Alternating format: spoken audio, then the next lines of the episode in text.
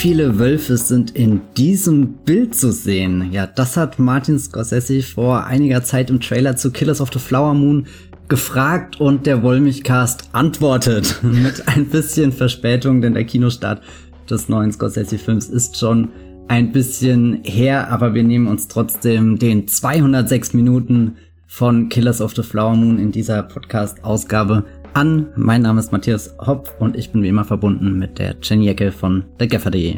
Hallo Matthias. Schön, dass du heute hier bist, um äh, mit mir äh, Wölfe zu zählen.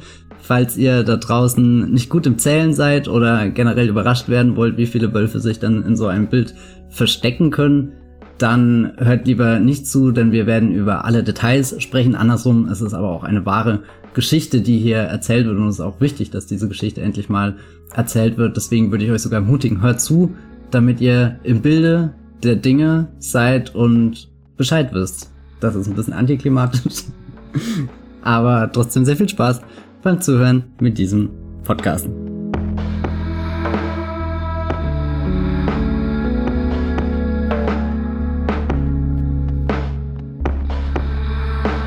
Killers of the Flower Moon Wölfe, eigentlich will ich die Wölfe gar nicht so sehr in den Vordergrund rücken. Wir hatten noch eine andere Einleitung, die losging mit äh, der Marvel-Hasser schlägt wieder zu. Martin Scorsese sagt ja äh, gerne mal dem Rummelkino von, von Kevin Feige den Kampf an, aber ehrlich gesagt will ich in, in diesem Podcast diese, diese elendige Twitter-Debatte... Du musst jetzt ja. die Antwort geben, Matthias. Hat er recht oder nicht? Die, die Sache ist, ähm, wie, wie bei vielen großen Streitfragen unserer Zeit sind mir die Fronten immer viel zu schnell verhärtet. Und ich würde tatsächlich gerne einfach mal einen Dialog zwischen Scorsese und irgendeinem ähm, Marvel-Regisseur oder so sehen. Also ich würde, würde gern wissen, über was die sich unterhalten, wie die sich austauschen. Scorsese hatte ja neulich ähm, dieses Gespräch mit Steven Spielberg, wo sie auch nach einer Vorstellung von Killers of the Flower Moon über den Film geredet haben und ich habe den beiden gerne zugeschaut, weil ich da so richtig so eine gegenseitige Neugier und Bewunderung für den anderen entdeckt habe und die Art und Weise, wie, wie er erzählt und, und was mich da am meisten berührt hat, ist, dass weder Scorsese noch ähm, Spielberg eigentlich an dem Punkt sind, wo sie das, das tun müssen oder so. Weißt du, die haben beide schon genug Filme gedreht, die haben beide schon bewiesen, dass sie es können und trotzdem saßen sie da und äh, gerade Spielberg war, war so richtig äh, interessiert daran, wie, wie jemand anderes eine Geschichte erzählt und, und prinzipiell tue ich mir auch immer so schwer, die Marvel-Filme einfach so runterzubrechen, wie, wie das viele Menschen tun. Also, die sind natürlich Kino, keine Frage. Äh, das lasse ich jetzt einfach mal hier stehen.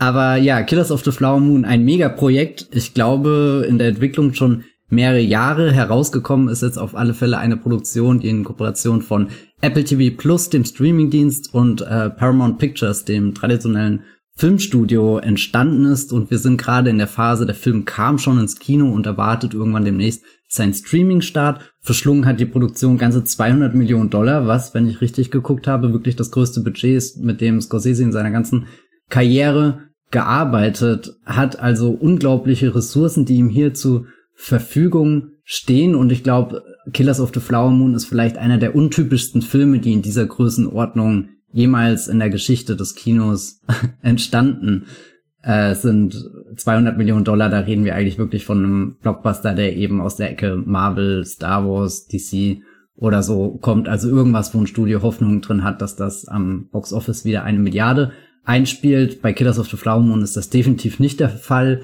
Ich glaube, das viele Geld ist möglich, weil Apple das vor allem auch so als Prestige-Projekt betrachtet, um sich äh, damit zu schmücken, dass auf dem Streamingdienst große Namen eben wie Scorsese stattfinden, zusammen mit Leonardo DiCaprio, Robert De Niro, Lily Gladstone in den Hauptrollen. Ich sehe ja auch Jesse Plemons spielt mit als ein FBI-Agent und Jenny, da frage ich mich, sollte das nicht eigentlich die Geburtsstunde des FBI sein, die hier erzählt wird? Was ist da passiert? Ich glaube, sie haben sich Clint Eastwoods J. Edgar angeschaut und gesagt, nee. nope. da war ja auch die Caprio dabei. Nein, im Ernst. Also das Buch von David Gran, das gleichnamige, erschien ja 2017 und ich habe das vor Urzeiten, also im Mai, gelesen. wenn man das liest und dann dem Film gegenüberstellt, dann hat man erstmal einen kleinen Schock, weil nämlich dieser FBI-Agent, beziehungsweise damals hieß das ja noch Bureau of Investigation, äh, Tom White. Das ist eine Legende des Bu Bureaus, das dann von äh, J. Edgar Hoover äh, in das FBI auch ähm, weiterentwickelt wird. Der ist im Grunde der Hauptdarsteller dieses Buches. Also der erste Teil des Buchs beschäftigt sich mit der Osage Nation, den Zuständen in Oklahoma und dann kommt der Tom White hinein, dann kommt äh, der große Blick auf die Frühzeiten äh, des Bureaus, äh, das dann ja, wie wir auch in Public Enemies von Michael Mann gelernt haben, seine, seine Griffe immer weiter ausweitet, bis wir dann eben auch in die Hochzeit von der, ich nenne sie mal in Anlehnung an die Beatles Hoover Mania kommen äh, und auch seiner ja Paranoia, seiner, Überwa seiner Überwachung, ähm, die er auch bis in die 70er hinein gereicht hat.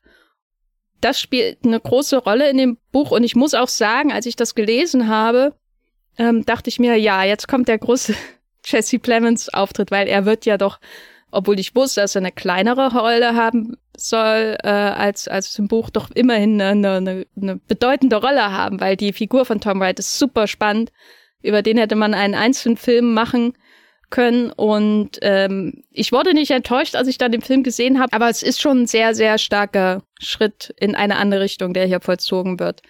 Bei Scorsese, das Drehbuch hat er ja zusammengeschrieben mit, äh, mit Eric Ruff und die verlegen den Fokus fast vollständig auf äh, Ernest Burkhardt, den Kriegsveteran, der nach Oklahoma kommt und äh, seine baldige angetraute Molly, aus dem Osage-Stamm und natürlich den äh, von Robert De Niro gespielten William King Hale, der der große Macker in dieser Gegend ist. Und ich würde schätzen, dass der Jesse Plemons dann wirklich erst so nach, weiß nicht, 100, 120 Minuten oder so auftauchte da im recht langen Film.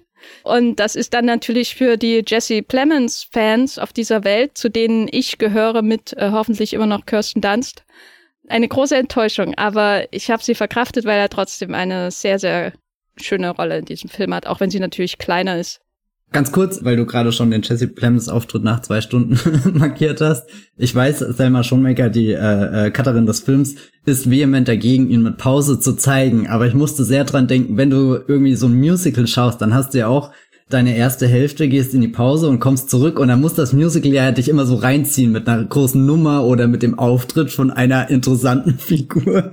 Und es tut mir leid, ich sehe jedes Mal, wie, wie Jesse Plemons Ankunft so den, den, den zweiten großen Akt dieser Geschichte markiert. Und es stimmt ja auch tatsächlich, wenn, wenn er das Bild betritt, wird angefangen, äh, die, die Morde genauer unter die Lupe zu nehmen, die wir die ganze Zeit anschauen, weil äh, das ist ja die wahre Geschichte, die im Ganzen zugrunde liegt, dass da sehr viele Mitglieder der Osage einfach kaltblütig ermordet wurden und die Motive sind eigentlich, naja, wenig überraschend. Es ging um Land und Geld und Besitz und alles eingefädelt von der fürchterlichen Robert De Niro äh, William King Hale.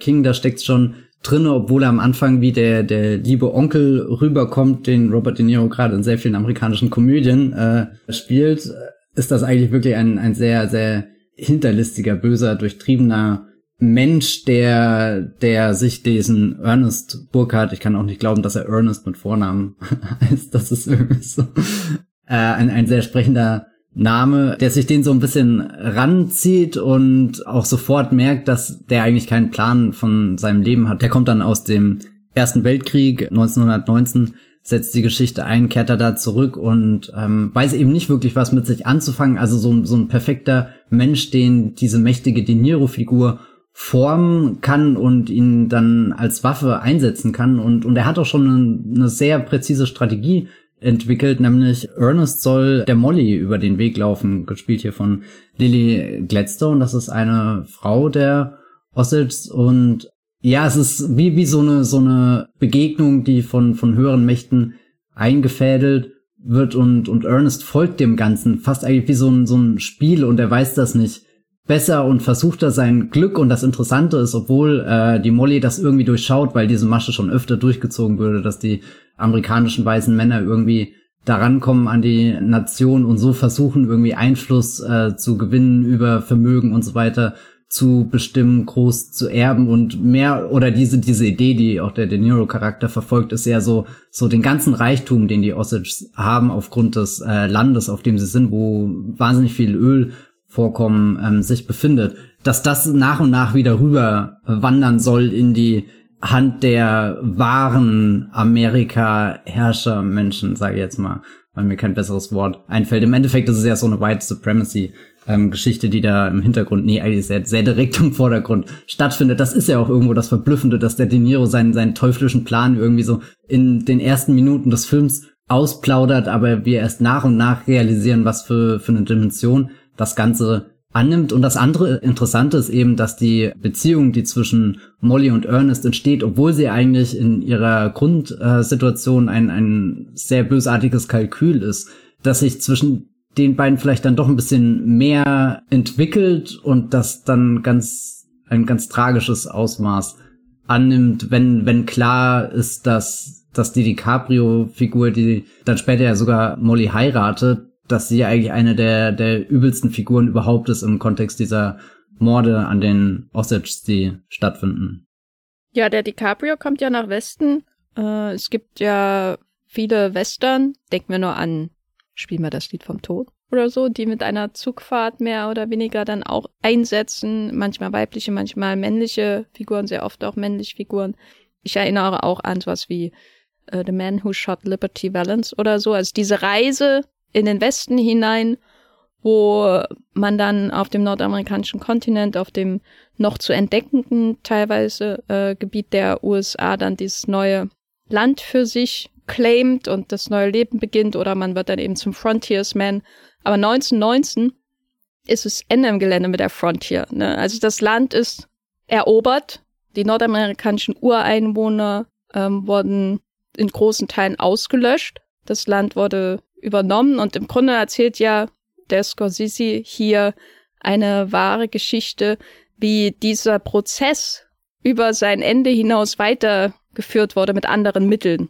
Es gibt ja diese Szene, wo er da dieses, also Leonardo DiCaprios Figur Ernest, wo er dieses Buch über die Geschichte der, des Osage-Stammes liest und dann später auch nochmal wird es, glaube ich, erwähnt. Und es gibt diese Geschichte, dass sie ja schon mal woanders waren und das war eigentlich ihre Heimat. Und dann wurden sie vertrieben und äh, gezwungen, dieses äh, Land, das niemand will, ähm, also und mit niemand meine ich die Weißen, das niemand will, zu besiedeln. Das ist quasi schon ihr Exil und jetzt will man ihnen auch noch das Exil nehmen, weil da der Reichtum unter der Erde verborgen liegt. Und der Ernest ist im Grunde wie ein Spätwestern-Figur, die diesen Kolonisierungsprozess dann äh, wie, wie, ich weiß nicht, wer er erinnert mich immer wie, wie jemand, der in den Goldrausch nach Kalifornien stolpert, weißt du, aber es ist eben das schwarze Gold und es wird nicht irgendwie dann in Minen äh, schlägt sich niemand den Kopf ein oder so, was dann vielleicht in Deadwood passiert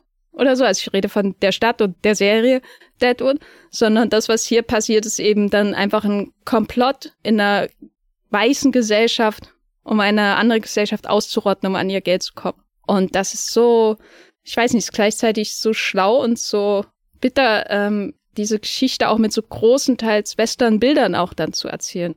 Wie hast du denn so diesen Westen wahrgenommen, der hier uns dargestellt wird?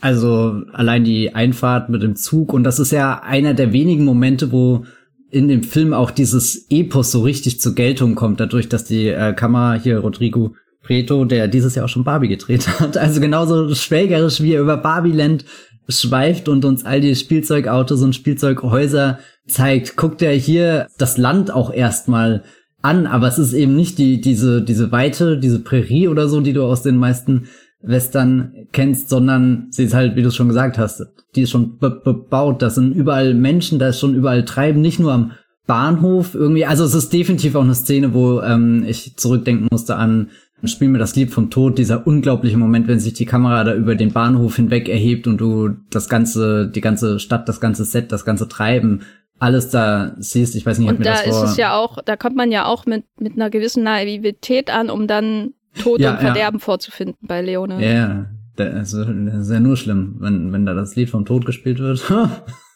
Spielen wir das Lied vom Wolf. Nee, der mit dem Wolf tanzt. Wie viele Wölfe sind im Bild? Eieiei.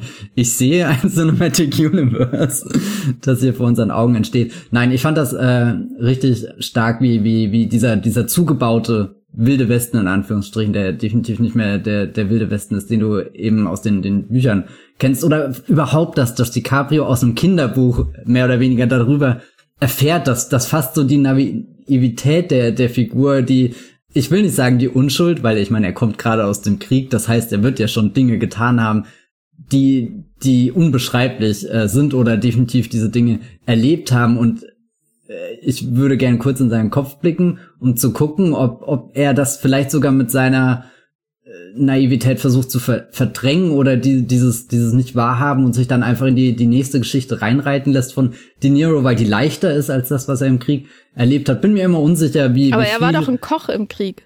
Da muss man ja, ja auch trotzdem, mal dran denken. Aber du bist, bist ja, bist ja trotzdem im Krieg. Also so, du, du kriegst ja mit, wie deine Menschen um dich rum sterben. Ja, ja. Ähm, ich möchte auch nicht die Leistung von Ernest Burkhardt im Ersten Weltkrieg. Ähm, oh Gott. Und damit nee. dazu ist ja der Wolfigast nicht da.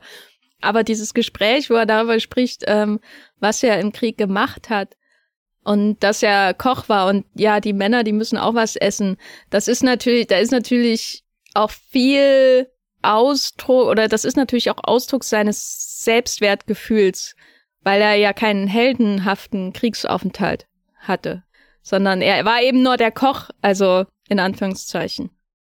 Und du, du, oder ich weiß nicht, ich habe den Film mit so einem, so, einem, so einem groben Vorwissen ungefähr geschaut, A, über den, den Regisseur, der das gemacht hat und was der schon für knallharte Gangstergeschichten erzählt hat und B, natürlich auch die Thematik und B, du siehst ja da definitiv noch keinen Killer unbedingt sitzen und, und deswegen finde ich das, oder ich habe dann lang, lang mit mir gehadert, wie ich ihm am Anfang begegnen soll, auch wenn mir ziemlich klar war, was für eine Rolle er im Endeffekt in der, der großen Geschichte einnehmen wird, aber, aber da wirkt er so, fast schon so erbärmlich, so traurig. Irgendwie als, als willst du, als, als ist das eine Figur, mit der, für die du Mitleid aufbringen könntest, aber gleichzeitig stellt er sich auch schon so unbeholfen an und lässt sich von dem De Niro so reindrängen und führt dann seinen, seinen Auftrag auch so ungelenk aus, dass ich fast die Fassung verloren habe, als da Molly ins Bild kommt. Lily Gladstone grinst schon immer so wissend und trotzdem passiert dann eben genau, genau dieser, dieser Plan, wie ihn, wie ihn De Niro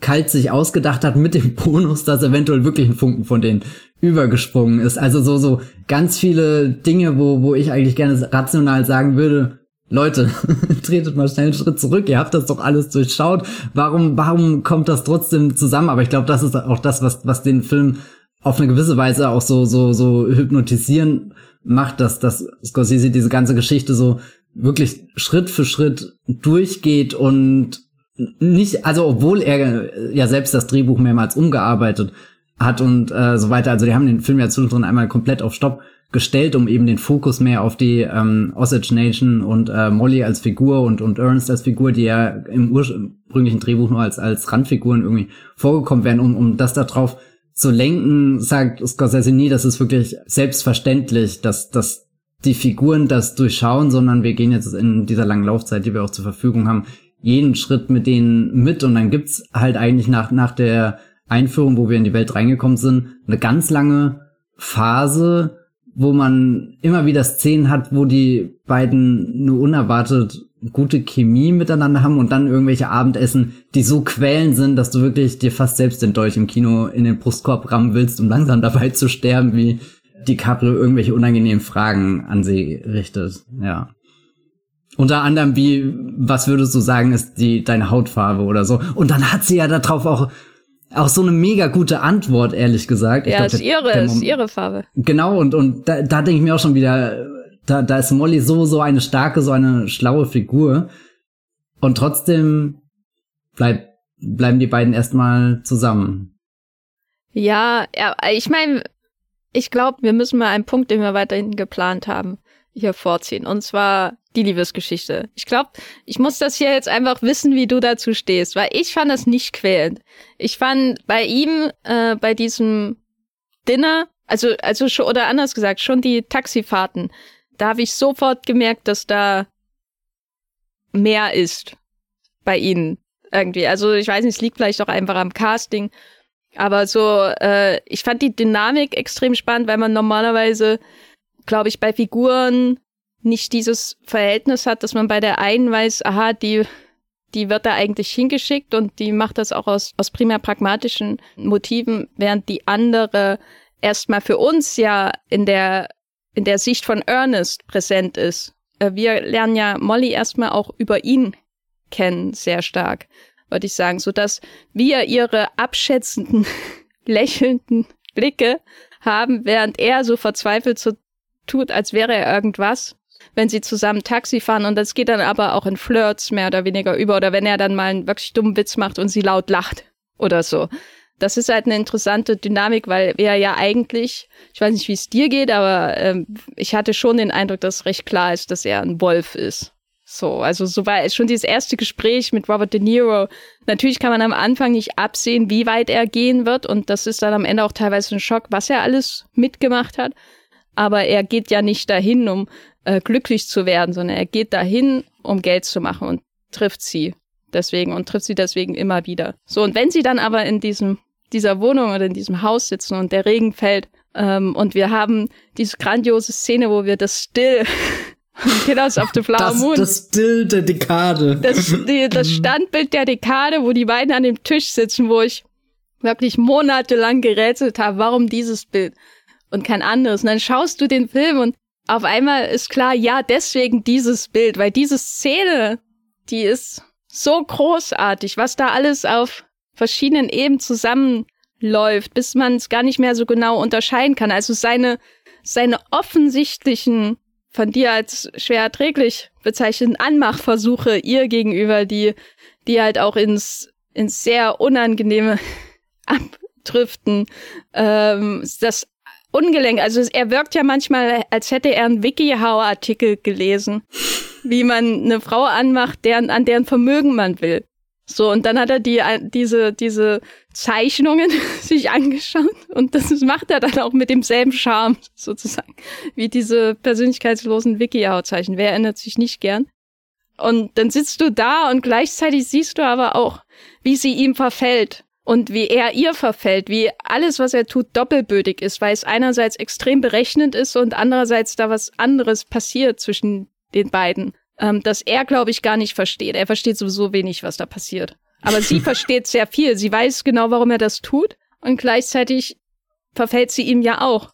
Und das ist gleichzeitig so eine romantisch unangenehme Szene. Also ich fand es großartig. Diese Szene ist für mich so die Essenz von Killers of the Flower Moon.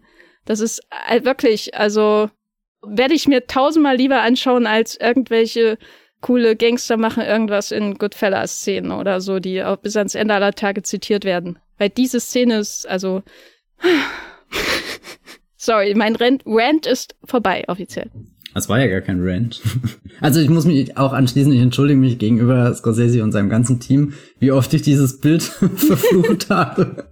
Jahrelang. Ja gut, das ist auch übertrieben, aber monatelang war das der einzige Glimpse, den wir in diesem Film bekommen haben. Und weißt du, mein, mein, mein furchtbarer Gedanke war immer, oh, das ist vermutlich die einzige Szene, wo die beiden zusammen irgendwie zu sehen sind. Und deswegen müssen sie jetzt das Bild veröffentlichen, weil sie können jetzt nach all dem Umbau, den sie geleistet haben und nach all den, den Annäherungen an die Osage Nation und so weiter, können sie jetzt nicht einfach nur DiCaprio irgendwie und den Nero in einem Still veröffentlichen, sondern es muss auch mindestens Lily Gladstone ähm, mit dabei sein. Das war wirklich so mein, mein ganz furchtbarer einziger Gedanke, den ich lange Zeit zu diesem Bild hatte. Aber nee, das ist schon definitiv ein, ein großer Schlüsselmoment in dem Film. Ich tu mir wahnsinnig schwer. Also wirklich, ich denke auch jetzt noch, ich weiß gar nicht, wann ich den gesehen habe, das ist definitiv mehrere Wochen her, aber das, was, was Scorsese da zeigt, sind, sind schon, schon sehr komplexe Figuren und die, diese Beziehung zwischen den beiden, über die ich wirklich seitdem nachdenke und versuche für mich da so, so den Moment zu finden, auf den ich konkret den Finger legen könnte und sage, ah, da sind sie auseinandergebrochen und ah, da waren sie noch ähm, zusammen komplett ineinander verliebt und ich glaube, wie ich es am besten beschreiben kann, ist, der Film hat einen extrem guten Fluss. Also irgendwie, man ist ja zuerst abgeschreckt, der geht dreieinhalb Stunden lang. Das hört sich erstmal nach, nach, einer, nach einem großen Kraftakt an.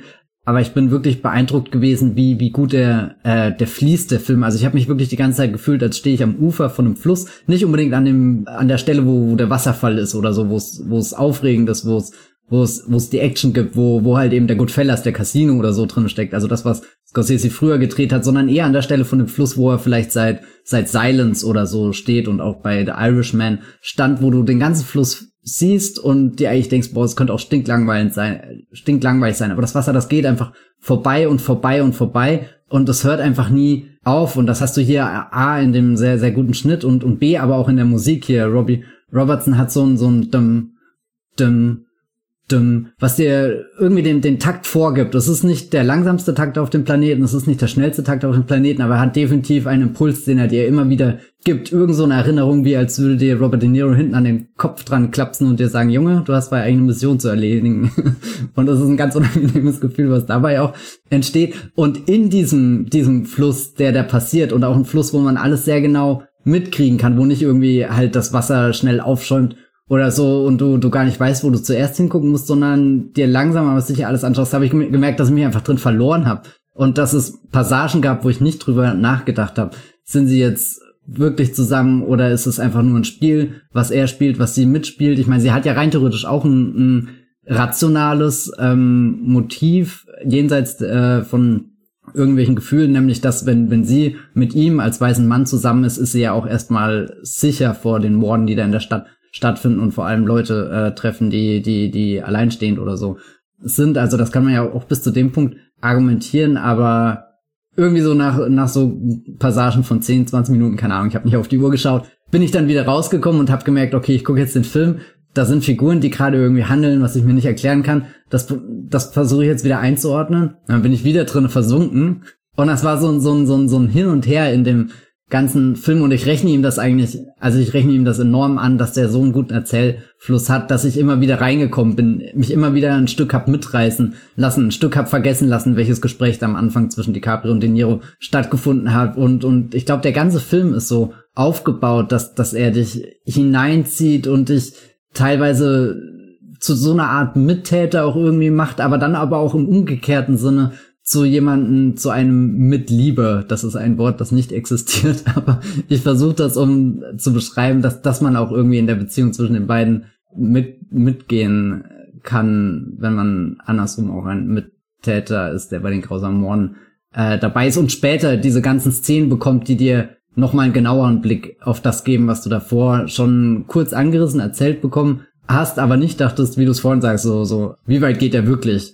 Und das enthüllt er ja so Stück für Stück, aber er enthüllt auch Stück für Stück, wie tief ging die Liebe wirklich? Was hat äh, sie für ihn geopfert? Was hat er für sie geopfert? Wel welchen Schritt sind sie da gegangen? Da gibt's ja gerade zum Ende hin, ich weiß nicht, kann, vielleicht ist das eine Stunde vorm Schluss, vielleicht auch erst eine halbe Stunde vorm Schluss. Ich tue mir wahnsinnig schwer, das zeitlich genau einzuordnen. Nochmal so, so zwei, drei Schlüsselszenen und auch dieses ganz, ganz starke Bild wo sie sich da einfach in der, in der Weite, also wo dann wirklich eine Weite auf einmal wieder existiert, wo die beiden sich nur treffen und er sie in so einer totalen Frame, wo sie sich umarmen, wo es auch nur sie gibt und das könnte ja fast ein Bild sein, das so wirkt als, als, ja, keine Ahnung, hast du DiCaprio wieder in, in seiner Titanic-Ära, auch wenn alles außenrum deutlich komplizierter ist. Und das Letzte, was ich sagen will, um nochmal ganz den Bogen zum Anfang zur Taxifahrt ähm, zu schlagen, ich bin zutiefst beeindruckt, dass Scorsese diesen, diesen verbeugenden Schritt vor The Great Gatsby und Bas Lerman getan hat, weil schon da hat DiCaprio mehr oder weniger in einem gelben Taxi versucht, äh, Tobey Maguire um den Finger zu wickeln. Und das finde ich auf einer kinopoetischen Ebene einfach zutiefst berührend. Ja, ich lasse es mal so stehen. Was soll ich noch dazu sagen? Außer schaut Elvis. Oh Gott, ich kann mir Austin Butler in diesem Film auch sehr gut vorstellen. Ja, ich meine, der hat ja auf jeden Fall die Stimme und ich weiß nicht, welche Stimme er gerade hat. er hat vor einer Kamera hat er, vor einer Kamera hat er schon mal die Stimme, um hier mitzuspielen, würde ich sagen. Ja, ich, ich finde die, die beiden einfach auch insofern spannend, weil sie für mich manchmal auch wie zwei Seiten eines Scorsese-Helden manchmal erscheinen oder vielleicht auch ähm, beide Facetten von Scorsese-Helden haben. Ich glaube, bei ihm ist es ja recht auffällig, ne? Er, er erinnert manchmal auch so ein bisschen an Henry Hill aus Good, äh, Goodfellas, nur weniger fähig, würde ich sagen, und weniger sympathisch.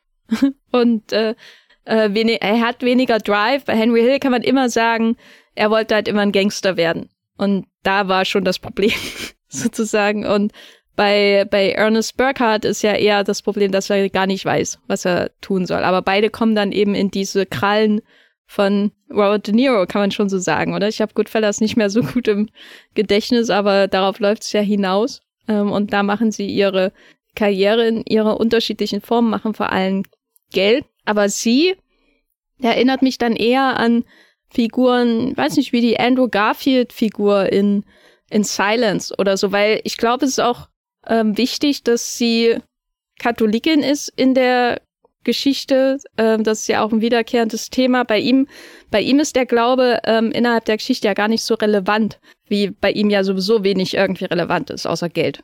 So, ähm, aber bei ihr ist I es ja schon. like that money, sir. genau. ähm, ich finde auch den Gegensatz gut, dass sie auch die Hilfe in der Kirche sucht. Es gibt ja auch das Gespräch mit dem Priester und auf der anderen Seite ist der Robert De Niro da mit seiner Freimaurerloge zum Beispiel. Das sind ja schon recht starke Gegensätze, die da aufgebaut werden. Und bei ihr habe ich mir manch, manchmal, habe ich mich manchmal gefragt, ob das, was hier passiert, nicht auch in gewisser Weise ein Martyrium ist, was man auf sich nimmt.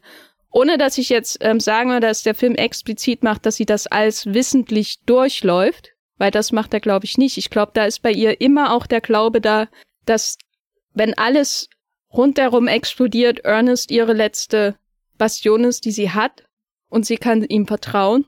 Aber gleichzeitig ist ja trotzdem immer auch so ein bisschen der Zweifel da, wem man da überhaupt vertrauen kann in der Welt. Und so durchläuft sie das ja auch mit einer gewissen blinden Gläubigkeit an Ernest, muss man ja sagen, äh, so wie es der Film inszeniert. Äh, bis dahin, dass äh, sie die äh, Ärzte nicht mehr zu sich lässt und er ihr die Spritzen gibt.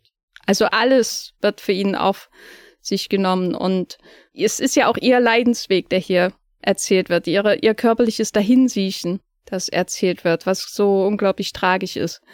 Bis hin zur Auferstehung am Ende, wenn man so will. Vielleicht ist es auch ein bisschen William Defoe und The Last Temptation of Christ. Ich weiß nicht, vielleicht interpretiere ich zu viel da hinein, aber das ist der Punkt, den ich gern bei mehreren Sichtungen nochmal äh, ins äh, unter äh, oder nochmal untersuchen würde, gerne. Ähm, weil ich glaube, viele bei Scorsese-Filmen immer über die schlechten Männer sprechen, aber das macht seine Figuren so einfach. Ernest ist ja nicht nur einfach ein schlechter Mann.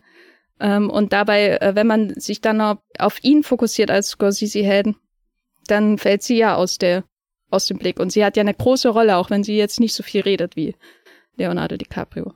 Ich fand gerade am spannendsten, als du gesagt hast, sie hat ihren Auferstehungsmoment. Und es gibt ein sehr prägnantes Bild, wo, also du, du hast eine sehr lange Phase in dem Film, wo sie so wirklich ans Bett gefesselt wird und es wird von Tag zu Tag schlimmer. Und da kommt auch dieses unheimliche Element rein, wo er die Verantwortung über die äh, Spritzen übernimmt. Also sie ist Diabetikerin und äh, bekommt dann oder und und er ermächtigt sich da irgendwie so was lebensnotwendigen, wichtigen. Und wir haben ja schon, oder keine Ahnung, du bist dir da vorher nie sicher, wie, wie mündig ist er wirklich, dieser Ernest Burkhardt und, und weiß nicht, das waren immer Momente, wo ich wirklich die Luft angehalten habe, weil ich nicht wusste, was passiert. Angefangen von, gibt er ihr einfach die Spritzen und sorgt sich um sie und oh mein Gott, würde das bedeuten, dass er empathisch ist und vielleicht ein guter Mensch ist? Oder gibt er die Spritzen falsch und tötet sie unabsichtlich dadurch und kriegt das gar nicht mit? Oder das wäre ein Spritzen, schlechter Film.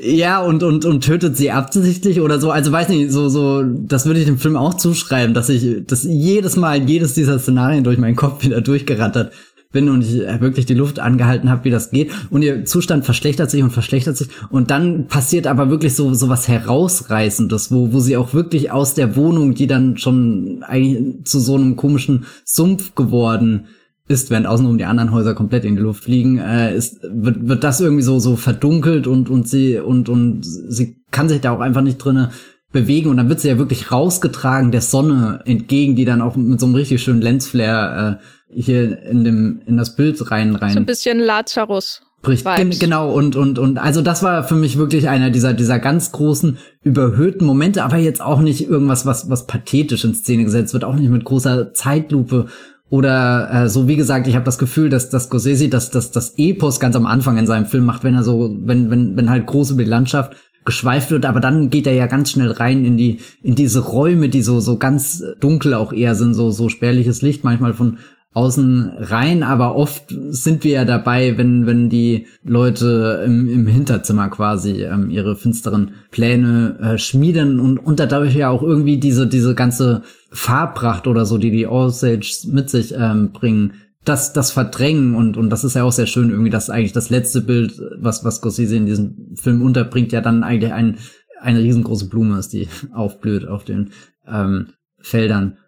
Ich wollte nur sagen, also die, dieser, dieser Moment, wo sie so rausgerissen wird, das war für mich einer der emotionalen Höhepunkte, wo, wo auch diese, diese Grenze überschritten wird von, ist sie, hat sie sich dem Ganzen einfach ergeben oder will sie noch kämpfen?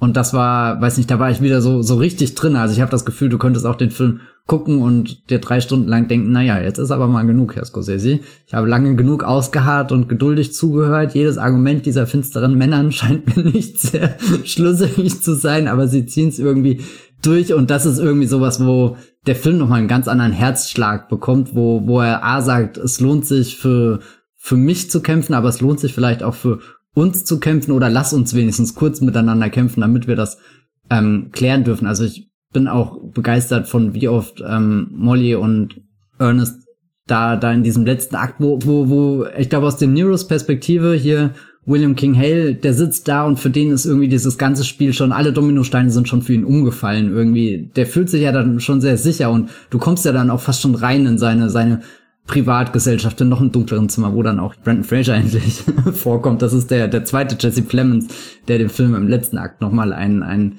äh, ja, und John Lithgow, Mensch. Äh, ja, stimmt, oh Gott, John Lithgow. Ja, nicht vergessen, gell? Es sagt allerdings nur einer. Dump Boy! es tut mir leid. Ich habe auf Movieplot einen ganzen Text darüber geschrieben, warum ich diesen Moment äh, so toll finde. Und das Einzige, was ich euch sagen will, verteidigt nie in der Redaktionssitzung irgendeine nebensächliche Szene mit Herz und Blut, weil dann kommt raus, dass sie über Killers of the Flower Moon ausgerechnet über Brandon Frasers Dump Boy schreibt. Aber das fand ich auch sehr spannend, weil, weil dadurch konnte ich sehr viel Energie in diese eine Figur stecken, die ja wirklich nur am Rande des Randes des Randes vorkommt und, und trotzdem selbst in dieser einen Figur steckt schon so viel Überlegung von den Kernthemen, die, die äh, Scorsese hier verhandelt, äh, zusammen mit seinem Drehbuchautor. Ja, dass ich auch begeistert einfach davon bin, selbst wenn das für viele zu viel ist, Comic Reliefs. Na, der Fraser ist halt wie ein Hammer. Der, also, das ist auch eine ganz andere Energie, als er in The Whale oder so hat, äh, seinem anderen ersten Comeback-Film vergangenes Jahr, dieses Jahr, glaube ich, erst in Deutschland. Also für mich hat er sich jetzt in, in Killers of the Flower Moon rehabilitiert von dem Aronofsky-Albtraum, weil er hier ja eine interessante Figur insofern ist, als er das verlängerte äh, juristische Werkzeug von King Hale ist. Also er hat so eine physische Präsenz und damit meine ich einfach nur, wie er gefilmt wird, wie er mhm. So von unten erstmal. Genau, so, also. Also er schwingt ja richtig in den Film rein. Also das ist so, okay, wow, das ist von allen Männern wirklich der, der, der mächtigste irgendwie, der den mächtigsten Hammer runterbringt. Also der Scorsese arbeitet hier ja nicht mit subtilen Mitteln in diesem Film. Das kann man ja schon mal, ich glaube, wir müssen uns da mal einig werden, ne? Und das mal einfach so sagen. Dieser Film ist nicht subtil. Dieser Film arbeitet damit äh, mit extrem starken Kontrasten im Schnitt, im Sinne von Friede, Freude, Eierkuchen, jemand war schon erschossen. Der hat einen ganzen ähm, Prolog in Schwarz-Weiß, der, der mich auch sehr stark an Michael Manns Ferrari ein bisschen erinnert hat, wo es nur darum geht, einen Speedrun durch die Gesellschaft da in, äh, in diesem Osage-Territorium äh, da zu geben und das herausragende Beispiel dafür, dass in diesem Film wenig subtil ist, aber viel vielschichtig, äh, was die Subtilität, glaube ich, meiner Meinung nach aufwiegt, ist die Präsenz, die schauspielerische Präsenz von Leonardo DiCaprio. Weil, was ich interessant fand, ich habe von dem Kinostart hier nichts mitbekommen. Ich war drei Wochen im Urlaub. Dann komme ich Deswegen. wieder. Dann komme ich wieder wie dieses Community-Meme, wo Donald Glover in mit der Pizza reinkommt und der ganze Raum brennt, weil irgendwie alle äh, über die Darstellung von Brent Fraser hergefallen sind. So im Internet meine ich jetzt. Internetmenschen, also nicht alle, sondern wirklich nur die 300 Leute, die ich, die ich folge oder so. Und ich dachte so, hä? Das ist das, was euch an diesem Film schauspielerisch stört, wenn da der Hauptdarsteller den ganzen Film über rumläuft wie ein unglückliches Emoji. Also auch so mit so einem verzerrten Gesichtsausdruck also der Mund von Leonardo DiCaprio, darüber, ich könnte darüber Magisterarbeiten schreiben, was hier passiert. Er ist auch der erste Schauspieler, der, der von selber so aussieht, als hätte er Prothesen im Gesicht. So. das die, die Überlegung, hat er den Marlon Brando gemacht oder ist das jetzt einfach so? Genau, also und ich saß da, als ich ihn zum ersten Mal gesehen habe, da in diesem Kino dann in äh, Cannes und die ersten Minuten dachte ich, wie soll ich in 200 Minuten damit aushalten? Und dann habe ich aber gelernt, dass das mit zum Film gehört. Das ist der Modus operandi des Films. Das gehört auch zum, zum Schauspielen. Und deswegen ist für mich der Übergang von einer Darstellung wie die von Leonardo DiCaprio, aber auch die von Robert De Niro, das ist ja auch einfach so ein böser Mann. So offensichtlich böse, so durchschaubar ist, also wie er, wie er da auch so ein bisschen wie so eine Karikatur dann sieht er ja aus er von dem in dem Hintern. Genau, wie er dann äh, so nett tut und dann wird das alles immer sofort konterkariert sozusagen von von seinen Gesprächen und so und wie dieser Übergang geschaffen wird so von von dem ähm, sleazy DiCaprio, dem gierigen sleazy äh, schleimigen DiCaprio mit seinen offensichtlichen platten Anmachversuchen, seinem komplett weirden Schauspiel, das so einfach nur grimassenhaft ist in vielen Stellen und dann aber auch immer dieses grimassenhafte durchbricht, wenn er nämlich so Momente der Wahrheit mit äh, Molly Lily Gladstone hat, wo er einfach charmant wirkt und irgendwie nett und man versteht, was sie in ihm sieht, auch wenn sie den ganzen anderen Teil anscheinend ausblendet oder anders deutet. So. Und wie dieser Übergang gestaltet wird von diesen gierigen Männern, den gierigen weißen Männern und dann auch gierige weiße Frauen, die manchmal auch fratzenhaft in diesem dunklen Raum dann stehen irgendwann, wo man dann die Wölfe in dem Bild suchen soll, laut Trailer, wie dieser Übergang geschaffen wird zu, zu, zu Justizhammer Brandon Fraser und seiner Art, wie er spricht.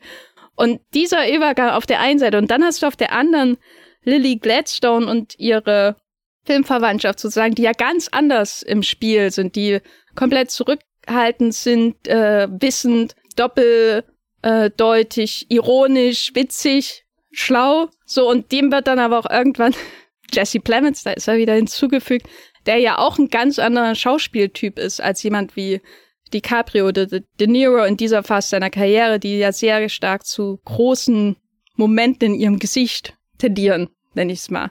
Alle männlichen Schauspieler offensichtlich, äh, außer Jesse Plemons, werden irgendwann zu Al Pacino. Und Jesse Plemons ist da und der ist ja wie so eine, ich weiß nicht, der ist einerseits klar ist klar und trotzdem, wenn der DiCaprio sich umdreht bei seiner Festnahme, prallt er an ihm ab, weißt du, und kommt nicht davon.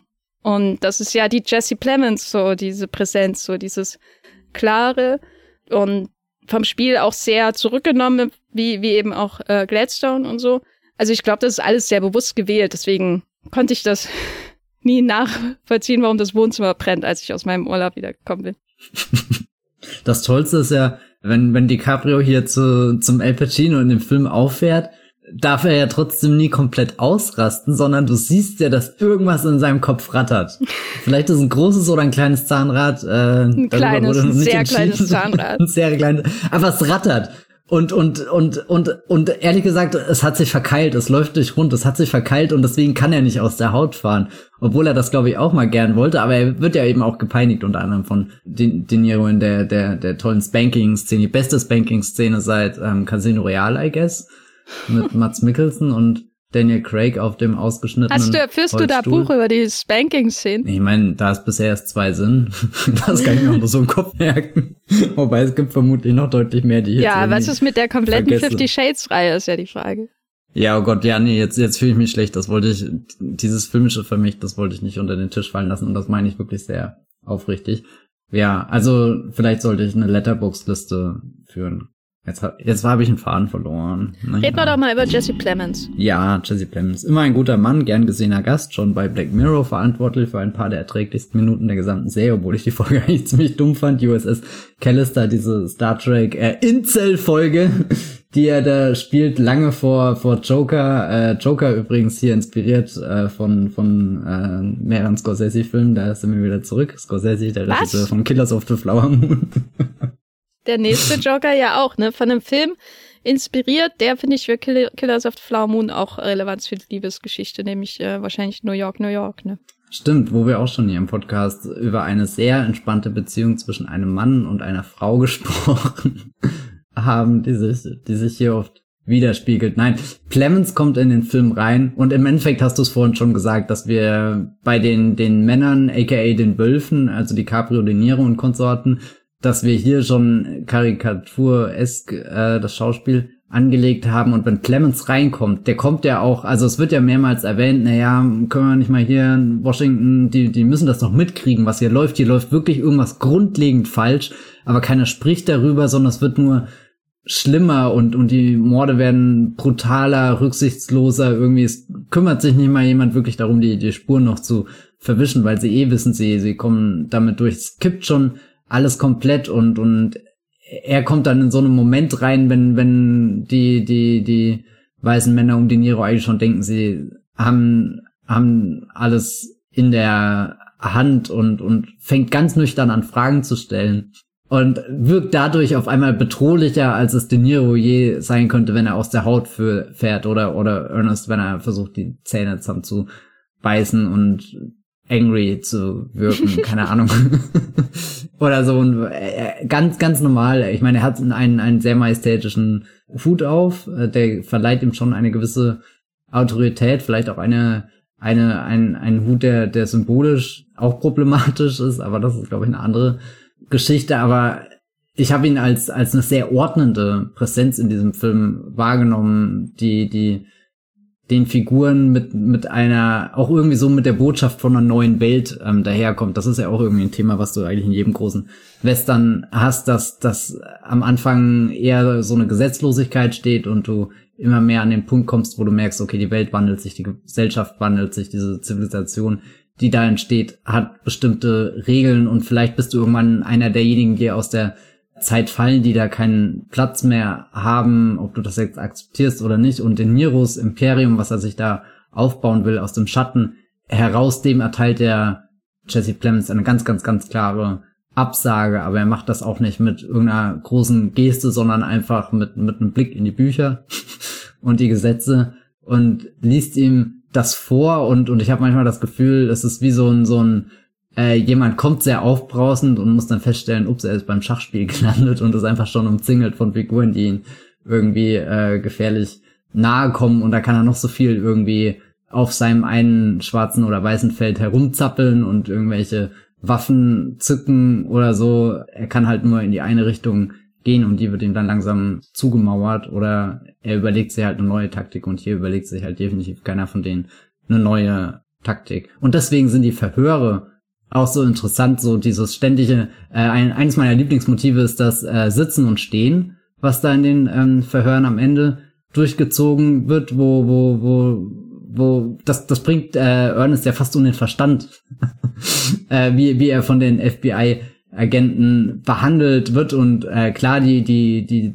zögern das auch alles ähm, raus, das ist eine bewusste Taktik, aber er kommt halt schon wirklich so aufgeladen rein, die Nerven sind schon so angespannt, dass ihn ja wirklich der irgendwie die die eine Nadel, die runterfällt und so ein kurzes Pling machen würde oder so, das würde ihn ja schon komplett ähm, zum zum Nervenzusammenbruch führen. Und deswegen finde ich das das sehr interessant, dass dass ihn das FBI ähm, hinstellt, stehen lässt, warten lässt und es wird absolut unbehaglich und er kommt zu De Niro in den Raum der Wölfe zurück und das erste, was Fraser tut, er positioniert ihn erstmal da auf diesem mächtigen Sessel, setzt ihn hin, gibt ihm kurz das Gefühl, dass er da wieder in einer Machtposition ist, dieser uralte Stuhl von Generationen von Menschen, die andere Menschen ausgebeutet haben und vermutlich nur deswegen diesen Stuhl mit Leder beziehen konnten oder so, aber, aber letzten Endes soll dieser Stuhl komplett im, in der dunklen Ecke äh, dieses schattigen Raums verschwinden. Sehr viele schöne Bilder in dem Film, würde ich sagen. Ja, das ist ja so ein bisschen dann fast wie in einem Schwarz-Weiß-Film, was wir dann auch sehen. Also diese extremen äh, Licht, äh, Schatten, Kontraste da bei den Verhörszenen. So, das äh, gibt dem Ganzen auch nochmal so was Unwirkliches. Irgendwie, weil der Rest des Films ja eigentlich in sehr ausgeglichenen ähm, Tönen auch gehalten ist und dann eben dieses nochmal dieses, als könnte man kaum noch stärker unterstreichen, dass hier Böses am Werk ist, dieser dunkle Raum und der, ich, ich möchte nicht übertreiben, aber Jesse Plemons eindeutig die Lichtgestalt dann äh, neben äh, Molly, die da hier reinkommt, so wie Jesse Plemons, das glaube ich überall ist, außer im Breaking Bad, würde ich sagen. Und du hast ja ihn auch beschrieben, so als ordnende Gestalt. Und ich, als du das so beschrieben hast, da musste ich jetzt tatsächlich so nochmal an das See, in das Seherlebnis eines anderen Films äh, zurückkehren, über den wir erst neulich gesprochen haben. Und fand dann interessante Parallelen und Abgrenzungen äh, zu Killers of the Flower Moon, nämlich die Killer, wo wir ja das Seherlebnis haben, einem Mann, der wesentlich kompetenter ist als Ernest Burkhardt hier in diesem Film, also quasi bei der Arbeit zuzuschauen, wie er ja in einer langen Liste von Opfern, die er offensichtlich hat, dann auf einmal anfängt, Fehler zu machen. Und jeder Fehler gebiert einen weiteren Fehler. Haben wir ja auch so ein bisschen in unserem Podcast über David Finchers The Killer bei Netflix dann so ein bisschen beschrieben, wie sich das anfühlt, jemanden zuzuschauen, den man als Figur vielleicht auch nicht, bei dem man als Figur auch nicht erwarten wird in einem Film, dass er so viele Fehler macht. Aber das gehört auch irgendwie zum, zur Lust an dem Film zuzuschauen, wie er Fehler macht.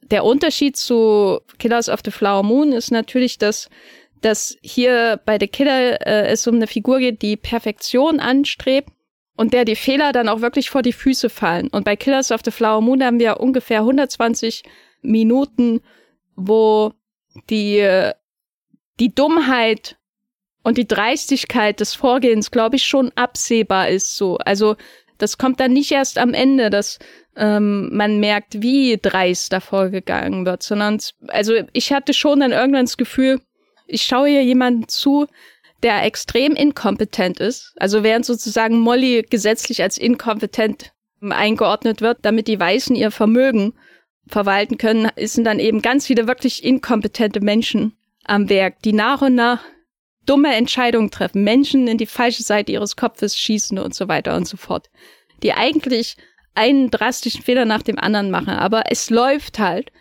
ähm, nicht zu ihren Ungunsten aus über weite Strecken dieses Films, sondern im Gegensatz zum Killer aus The Killer sind die Killers auf The Flower Moon, arbeiten die an einem System, das ähm, so ausgelegt ist, dass äh, bis das Bureau quasi auf diese ganze Sache aufmerksam wird, ähm, alle diese Fehler schluckt, weil das System als Ganzes davon profitiert, während das System bei The Killer von den Fehlern des Killers nicht profitiert. Das System hier in Killers of the Flower Moons ist halt eins, das so viel aufnehmen kann an stümperhaften Vorgehen, weil das ist ja auch so, man schaut so vielen Menschen zu, die dumme, dumme Dinge tun. Nicht nur böse Dinge, sondern eben auch dumme Entscheidungen treffen. Null Verstand beim Berg. Und die Cabrio-Figur mit ihren Kremassen gehört ja dazu. So, ähm, und das System ist aber so ausgelegt, dass es alles irgendwie geschluckt wird, solange das Öl fließt. Was ja auch noch mal mehr dann ähm, das Gefühl fördert, dass die Osage äh, eben gar niemanden auf ihrer Seite haben. Ne? ich meine, selbst wenn du so offensichtliche Morde hast, so und trotzdem passiert nichts, trotzdem fließt das äh, Vermögen weiter äh, in in die Arme von äh, King, vom King sozusagen, ähm, dann dann ist das ja nochmal so ein richtiger Schlag in die Magengrube. Und dann kommt die Lichtgestalt, die ordnende Lichtgestalt. Jesse Plemons. Und macht alles wieder gut. Nicht ganz, würde ich sagen, aber er ist das Moment, wo, wo den ganzen dummen Leuten einfach der Teppich unter den Füßen weggezogen wird. Das hat auch schon was Befriedigendes, glaube ich, ihm zuzuschauen. Deswegen ist der Epilog dann, glaube ich, nochmal so wichtig, der Epilog, über den wir, glaube ich, auch jetzt sprechen müssen, Matthias. Was passiert da? Erst noch einen, einen wichtigen Einwurf, was äh, äh, ein, ein, ein, ein Sprichwort, ein Motto könnte man sagen, was Killers of the Flower Moon mit einem anderen großen amerikanischen Film vereint. Dumm ist der, der Dummes tut. Es tut mir leid. Ich hätte diese Podcast-Aufnahme nicht beenden können, ohne das zu sagen. Und ich schäme mich dafür. Seit 59 Minuten wartest du darauf und jetzt. Ja. Nein, ehrlich gesagt, äh, wo du die ganze Zeit geredet hast, dachte ich mir, ich muss den unbedingt nochmal anschauen, um auch Jesse Plemons wirklich so wertzuschätzen, wie du das tust.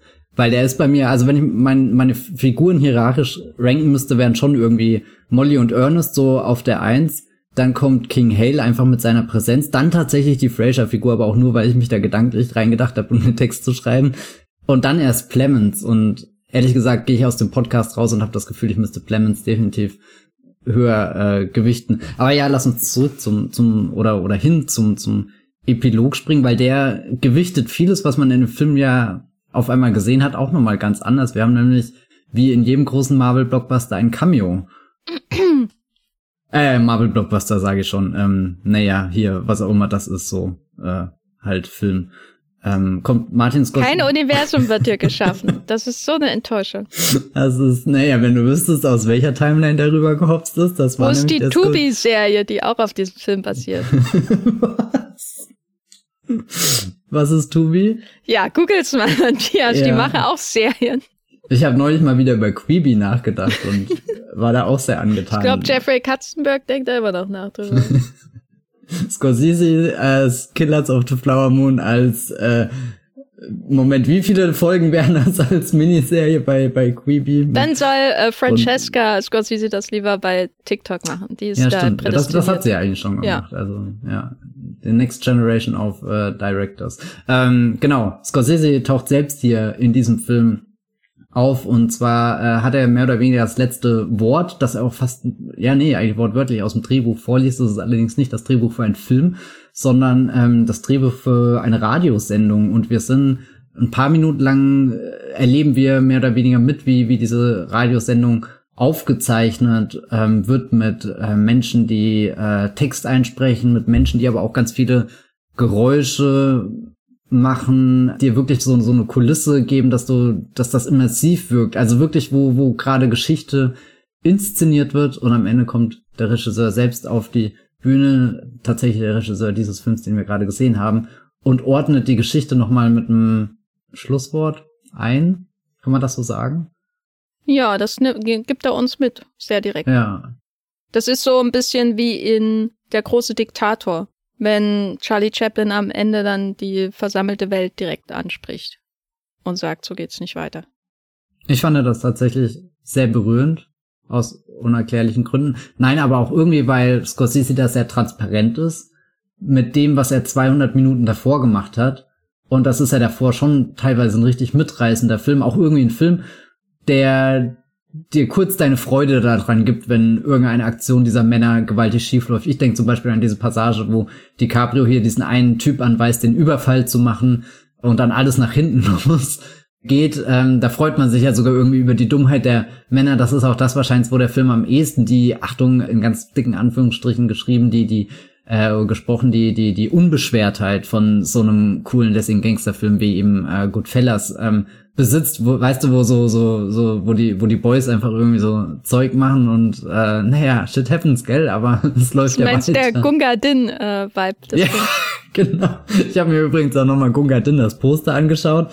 Da die drei haben auf dem Poster mehr Spaß als jeder Mensch ever auf dem ganzen äh, Planeten, soweit wie sie ihren Mund aufreißen. Ja, und, hört, ähm, äh, hört unseren Gunga Din Podcast. Bitte. Genau, für, für, für, für den Kontext dazu. Aber das Ende wirkt fast, also nochmal wie so eine zusätzliche Überprüfung. Und ich fand das sehr interessant, eben mit dem Wissen, wie viele ähm, Stationen das Projekt schon durchlaufen hat, dass am Anfang diese Idee stand, okay, ähm, wir verfilmen das Buch und das hat den und den Fokus und du hast das vorhin schon erzählt, da wäre die äh, Clemens-Figur ähm, viel prominenter aufgetreten. Dann dieser Schritt zurück von, Moment, welche Geschichte erzählen wir eigentlich? Was ist denn die Geschichte, die erzählt werden sollte? Gibt es überhaupt dieses sollte oder steht am Ende nicht sowieso immer irgendjemand, der der Autor dieses Werks ist, ob das jetzt wirklich der Schriftsteller ist, ob das der Regisseur ist, ob das der Drehbuchautor ist, die anderen vielen anderen künstlerisch Beteiligten hier in so einem, so einem Film stecken ja auch ganz viele Einzelteile, die, die in Bewegung sind. Es gibt einen Kameramann, es gibt eine Cutterin, es gibt jemand, der Musik geschrieben hat. Und das finde ich so schön, dass das am Ende so, so transparent aufgeschlüsselt wird. Zwar nicht direkt mit einem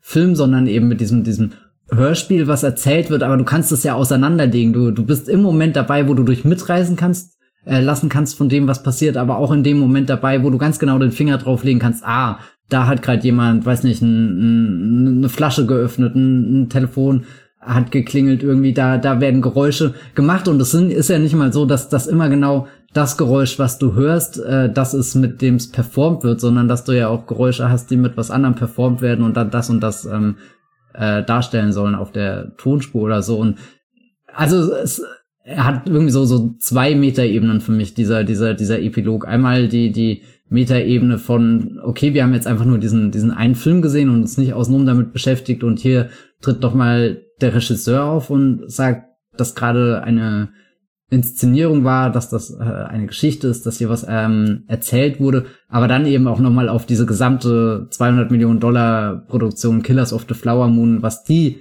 alles an Entwicklung durchgemacht äh, hat und wie oft man darüber nachgedacht hat, welche Perspektive nehmen wir wirklich ein und was ist am Ende bei rausgekommen. Und ich glaube, es ist auch nochmal irgendwie so, so eine ganz klare Ansage. Es ist halt ein Martin Scorsese-Film geworden. Und er hat sich versucht, in die Thematik einzudenken.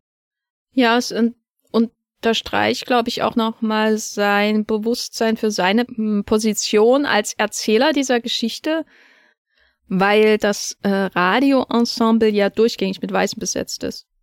Also, oder ich habe jetzt nicht jede einzelne Figur kontrolliert, aber ich habe auf jeden Fall äh, keine Menschen darin gesehen, die der Osage-Nation entstammen könnten, dem Äußeren nach zumindest.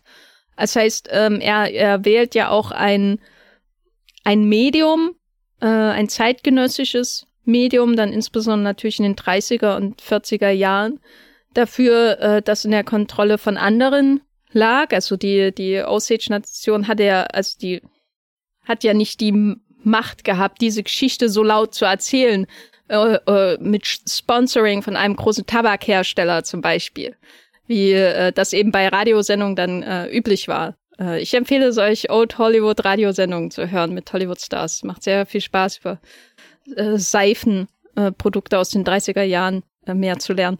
Ähm, jedenfalls wählt er das und äh, stellt sich ja selbst noch als Erzähler dann in, in diese Geschichte und äh, hat da natürlich dann dadurch auch die nächste Ebene, die ihn auch in einen Kontext setzt, ne? eher als Erzähler, weil ich würde auch sagen, dass er da sehr bewusst auch ähm, auf die in den letzten Jahren natürlich ähm, auch gestiegenen oder, oder die wachsenden Diskussionen darüber reagiert oder die vielleicht auch antizipiert hat, ähm, wer denn eigentlich das Recht hat, welche Geschichte zu erzählen, gerade wenn es um solche Geschichten geht von unterrepräsentierten Gruppen äh, im Radio in den 30er, 40er Jahren oder natürlich auch im Mainstream-Hollywood-Kino fast 100 Jahre später, muss man ja mittlerweile sagen.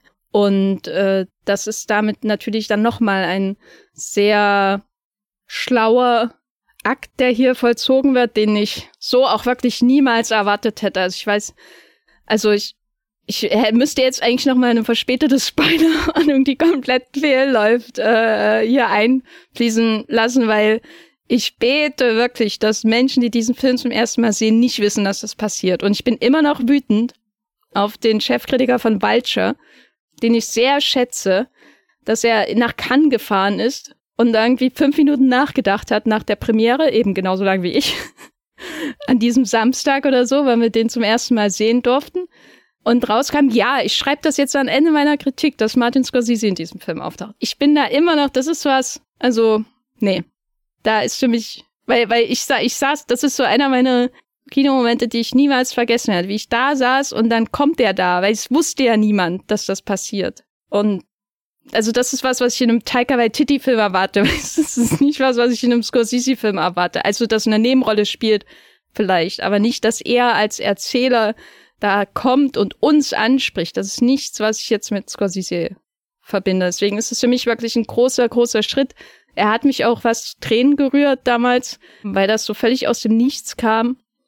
Und man nach dieser ganzen Geschichte mit diesen vielen, vielen Morden, also muss ja nochmal betonen, wie viel Tod ja einfach auf den nächsten folgt, dass er das dann da an, fast ans Ende seines Filmes setzt, ist ja nicht das ganze, äh, das richtige Ende des Films. Das ist ja dann der Tanz, der, der Tanz, das noch heute sozusagen dieses Volk existiert und resilient ist. Aber das ist schon, also das ist so ein Moment, wo du denkst, wie kann jemand, der schon so viele Filme gedreht hat, schon so lange arbeitet, schon so viele Hot Takes zu Marvel rausgehauen hat, wie kann der dann noch so einen radikalen Schritt gehen? Und dann denkt man, oder so ging es mir dann, ja, vielleicht muss man so lange so viele Marvel Hot Takes rausholen, bis man 80 ist oder fast 80. Und dann, dann wählt man sich aber auch diese Geschichte aus, um es zu tun. Weißt du, das ist ja auch nochmal das. Wann ist es am effektivsten? Wann bringt es am meisten? Wann passt es am besten zu meiner Geschichte, dass ich in dieser Form als Autor auftrete? Äh, also das ist wirklich was da, also, hm, ja, ich war überwältigt. Da ist er schon eigentlich so, so auf Hamilton-Level hier. Who lives, who dies, who tells your story. Hast du ihn jetzt mit Lin-Manuel Miranda verglichen? Ja, ich, ich weiß wahrscheinlich, dass, dass das eine Aussage ist, die man auch nicht bei, bei gutem Verstand tätigen sollte, aber ich muss oft daran denken, weil ich das bei Hamilton eigentlich auch schon interessant finde, diese Auseinandersetzung. Ähm, da wird ja auch die Geschichte ähm, da werden zum Beispiel äh, äh, Figuren entgegen ihrer ursprünglichen Hautfarbe in den Geschichtsbüchern und so besetzt. Also auch schon so so so ein Schritt von von zurück äh, dieses Vergangene neu aufleben lassen und dann einer neuen Perspektive irgendwie das zum Leben erwecken. Ich meine, da vermutlich noch in einem viel künstlicheren Rahmen, weil du das gestaged als, als Musical hast, die singen alle noch dazu. Aber auch wirklich viel drüber nachgedacht, über, über wirklich die, die, diesen einen Gedanken, wer, wer erzählt deine Geschichte, aus welcher Perspektive wird das erzählt. Und du hast das eigentlich gerade so groß gemacht. Ich kann dem gar nichts hinzufügen und ich will es jetzt eigentlich noch kleiner machen. Aber ich fand ehrlich gesagt auch sehr interessant, auf den als als Kommentar auf den ganzen äh, True Crime Hype, den es seit Jahren gibt, egal ob in Doku Form, in Podcast Form oder so. Ich weiß nicht, ich habe mich durch so ein paar Sachen durchgequält wie Making a Murderer und finde, dass also er erzählt ja hier auch eine Geschichte, die im, im schlimmsten Fall in so so so, so einem Podcast Ding dann einfach verpackt wird mit möglichst reißerischen Cliffhangern und und da fand ich das dann auch irgendwie sehr sehr sehr schön, dass er als du du hast es gesagt, vielleicht muss man ähm, so alt werden oder an diesem Punkt kommen schon so und so viele Filme gedreht haben, dass man da am Ende mit so einer erzählerischen Sicherheit auch auftreten kann und sich ganz viel eingestehen kann. Mit das ist die Geschichte, ich habe die Geschichte erzählt, das ist deren Position, das ist meine Position, wir müssen niemandem das tun, wir brauchen nicht den reißerischen Cliffhanger, wir müssen das nicht so perfekt portionieren, dass das in eure Episoden hineinpasst. Hier ist einfach dieser 206-minütige Film, den ich mit meinem Team erstellt habe. Wir haben sicherlich da viel drüber ähm, nachgedacht und der dann auch einfach so so eine ich meine, der, der Film könnte dich ja auch irgendwie mit einem klopfenden Herz nach Hause schicken und auf einer gewissen Ebene tut er das. Aber zu wissen, dass diese Geschichte dann gerade eben auch von einem Geschichtenerzähler erzählt wurde, der der nichts unterworfen ist, also nicht irgendwelchen ähm, Dingen, die er erfüllen muss zum Beispiel, sondern einfach nur jemanden, dem dem es um die Geschichte geht und der dafür die in seinen Augen beste Form ähm, gewählt hat, nachdem er äh, sehr, sehr transparent, ähm, sehr lange darüber nachgedacht hat und Dinge umgeworfen hat, neu aufgestellt hat und so weiter. Das, das fühlte sich dann am Ende dieser nervenaufreibenden Geschichte irgendwie auch ähm, beruhigend an, wenn du das nachvollziehen kannst.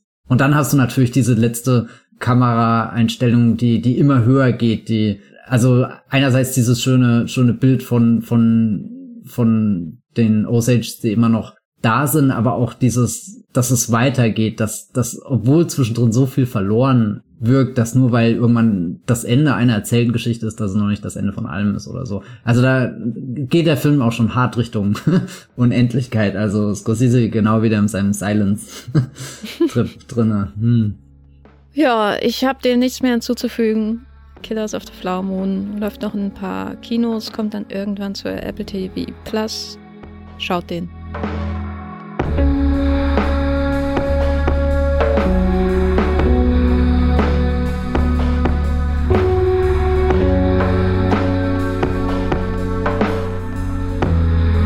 Matthias, wo bist du im Internet zu finden, wenn du äh, Gesichtsübungen machst und Training mit deiner Gesichtsmuskulatur, damit sie ansatzweise das erreichen kann, was Leonardo DiCaprio in diesem Film erreicht?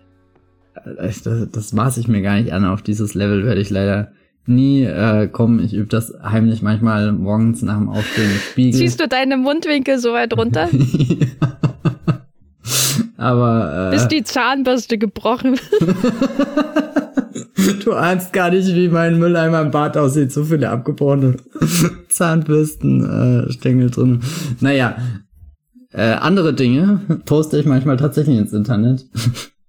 äh, unter anderem auf Twitter. Da bin ich als Bibelprox mit 3e. Äh, ich schreibe derzeit unerwartet viel auf meinem Blog, das Filmfilter. Lest, solange es anhält. weil ich spüre schon, das nächste brachliegende Jahr kündigt sich an, vielleicht aber auch nicht. Und ansonsten äh, natürlich bei Movieplot mein, meinen kurzen Text zu Brandon Fraser in Killer of the Flower Moon könnt ihr äh, da noch lesen und viele andere Dinge, die so in der Welt des bewegten Bildes im Gange sind zu passieren. Ein Prozess, den ich sehr aufregend finde. Okay, gut. Äh, danke, dass du es nochmal klargestellt hast. Das wäre mir nach äh, 200 äh, Folgen Wollmilchcast jetzt gar nicht so offensichtlich gewesen. Ich habe immer dran gezweifelt, ob du Filme magst oder nicht. Dann bin ich ähm, jetzt froh, es endlich mal gesagt ähm, ja, ihr findet mich auch im Internet bei Moviepilot. Da habe ich auch äh, zur Cannes-Premiere einen Text geschrieben über Killers of the Flower Moon, den ich gar nicht mal so schlimm finde, weil das ist ja schon immer so, so wenn man dann, also bei dem hatten wir wirklich äh, das Glück, dass wir alle den gleichzeitig geschaut haben. Das heißt, du kommst raus und niemand hat seine Kritik fertig schon, der den früher sehen durfte, was ja manchmal so ist in Cannes mittlerweile. Du kommst raus und dann denkst du, ähm, oh mein Gott, später muss ich ja noch den anderen Film schauen. Hm, und dann schreibst du halt schnell deinen Text. Ich kann auch kurz, ich guck mal kurz, welcher Film das war, weil das war echt, das war, das war eine, ein großer Tag. Ich bin auf alle Fälle prinzipiell nicht neidisch auf das Tempo, in dem du da diesen Text, generell diese Texte aus Cannes raushaust und vor allem bei dem Film, ich wüsste, also keiner wäre komplett überfordert gewesen, wüsste da nicht, was ich geschrieben hätte. Ach so, genau, weil Killers of the Flower Moon, äh, der kam äh, 16.30 Uhr äh, in Cannes und dann bin ich rausgekommen und hatte ich würde sagen, bis zum Embargo hatte ich eine Stunde 45 Minuten oder so Zeit, weil da gab es ein Embargo ähm, dafür und habe den Text zusammengeklöppelt und äh, online gestellt. Und dann bin ich in May, Dezember gegangen von Todd mm. Haynes. Und das war äh, ein lange, eine lange Nacht, weil der hat 23 Uhr angefangen. Aber das war geil, sag ich dir. Also das Nee, wirklich, weil das war so, äh, das, der Freitag davor, The Zone of Interest äh, und äh, Indiana Jones an einem Tag, das sind so Dinge, die musst du erstmal in deinem Kopf ähm, verarbeiten. Und dann Killers of the Flower Moon am Samstag. Ach, good times. Ja. Wäre es nicht angemessen, so ein Filmfestival im Wochentakt zu machen? Weil, also eigentlich ist es schon der Wahnsinn, dass du da innerhalb von 48 Stunden irgendwie diese Filme siehst, oder? Ja, völliger Overload. Ich meine, bei der Berlinale, ich kenne das ja rein theoretisch, das Festival-Feeling, aber ich habe das Gefühl, jetzt ohne die, äh, will die Berlinale da jetzt nicht äh, äh, runterziehen, aber die Filme haben selten dieses Gewicht oder so, was ich mir, also ich zitter manchmal, wenn ich irgendwie so in das Kann-Programm schaue und mir denke, boah, da, da ist nochmal eine ganz andere Erwartungshaltung. Bei der Berlinale ist das Schöne, da ist vor allem sehr viel Entdeckung, weil, oder zumindest für mich, ähm, sehr viel Entdeckung erstmal drin und ich gehe nicht rein und weiß, oh Gott, ich sehe den neuen Jonathan Glazer, ich sehe den neuen äh, Martin Scorsese und um Gottes Willen auch den neuen Indiana Jones. Das ist ja so, weißt du, irgendwie so die Bürde des ganzen Kinojahrs in, äh, weiß nicht, drei Tagen auf de, de, deine Schultern ähm, geschafft werden. Bei der Berlinale, klar, da weißt du, du wirst dich irgendwann in die sicheren Händen von Christian Petzold begegnen, aber dazwischen ist ja auch einfach sehr viel wildes Land, wo du, oder weiß nicht, wo ich zumindest äh, mich einfach erstmal reinstürze und, und guck, was, was dabei passiert. Hm. Ja, das ist schon ähm, eine Herausforderung, aber äh, das, was mir dann noch mehr im Gedächtnis bleibt, ist, dass ich äh, bei der Indiana Jones Beach, Beach Party eingeladen war, wo es hervorragende Häppchen gab und dann habe ich die nach weniger als einer Stunde verlassen, weil ich den Rettungshelferfilm Blackflies mit Sean Penn ähm, schauen wollte, weil ich dachte, es ist vielleicht auch was, was Movieplot-Lesende interessiert. Und ich sag dir, der war nicht so gut wie die Häppchen bei der Party. Ich stelle mir vor, wie, wie Harrison Ford jetzt noch am, am Volleyballfeld steht und darauf wartet, dass du deine Verabredung einhältst und einfach nicht gekommen bist. Ja, ach, das war traurig. Ähm, ja, aber jedenfalls, ihr könnt meinen Killers of the Flower Moon Text bei Multiplot lesen aus Cannes und natürlich noch andere Texte da und ihr könnt mir bei Twitter folgen, beziehungsweise X als Gafferlein, Jenny Jecke und bei Letterboxd als Jenny Jecke. Wenn ihr diesen Podcast mögt, dann hinterlasst doch gern in eurer Podcast-App eine Bewertung oder eine positive Kritik oder eine Review für diesen Podcast äh, und sagt euren Freunden und Freundinnen, dass es einen Podcast gibt, der heißt Wollmilchcast. Und der macht Podcasts von einer Woche auf die andere über Filme, wie Killers of the Flower Moon und George Stevens Gunga Din von 1939. Das ist, würde ich sagen, der einzige deutsche Podcast, der das dieses Jahr getan hat. Insofern empfehlt es weiter, denn das Leben eurer Freunde und Freundinnen wird schöner werden oder zumindest anders. Vielen Dank fürs Zuhören und bis zum nächsten Mal. Tschüss. Ciao.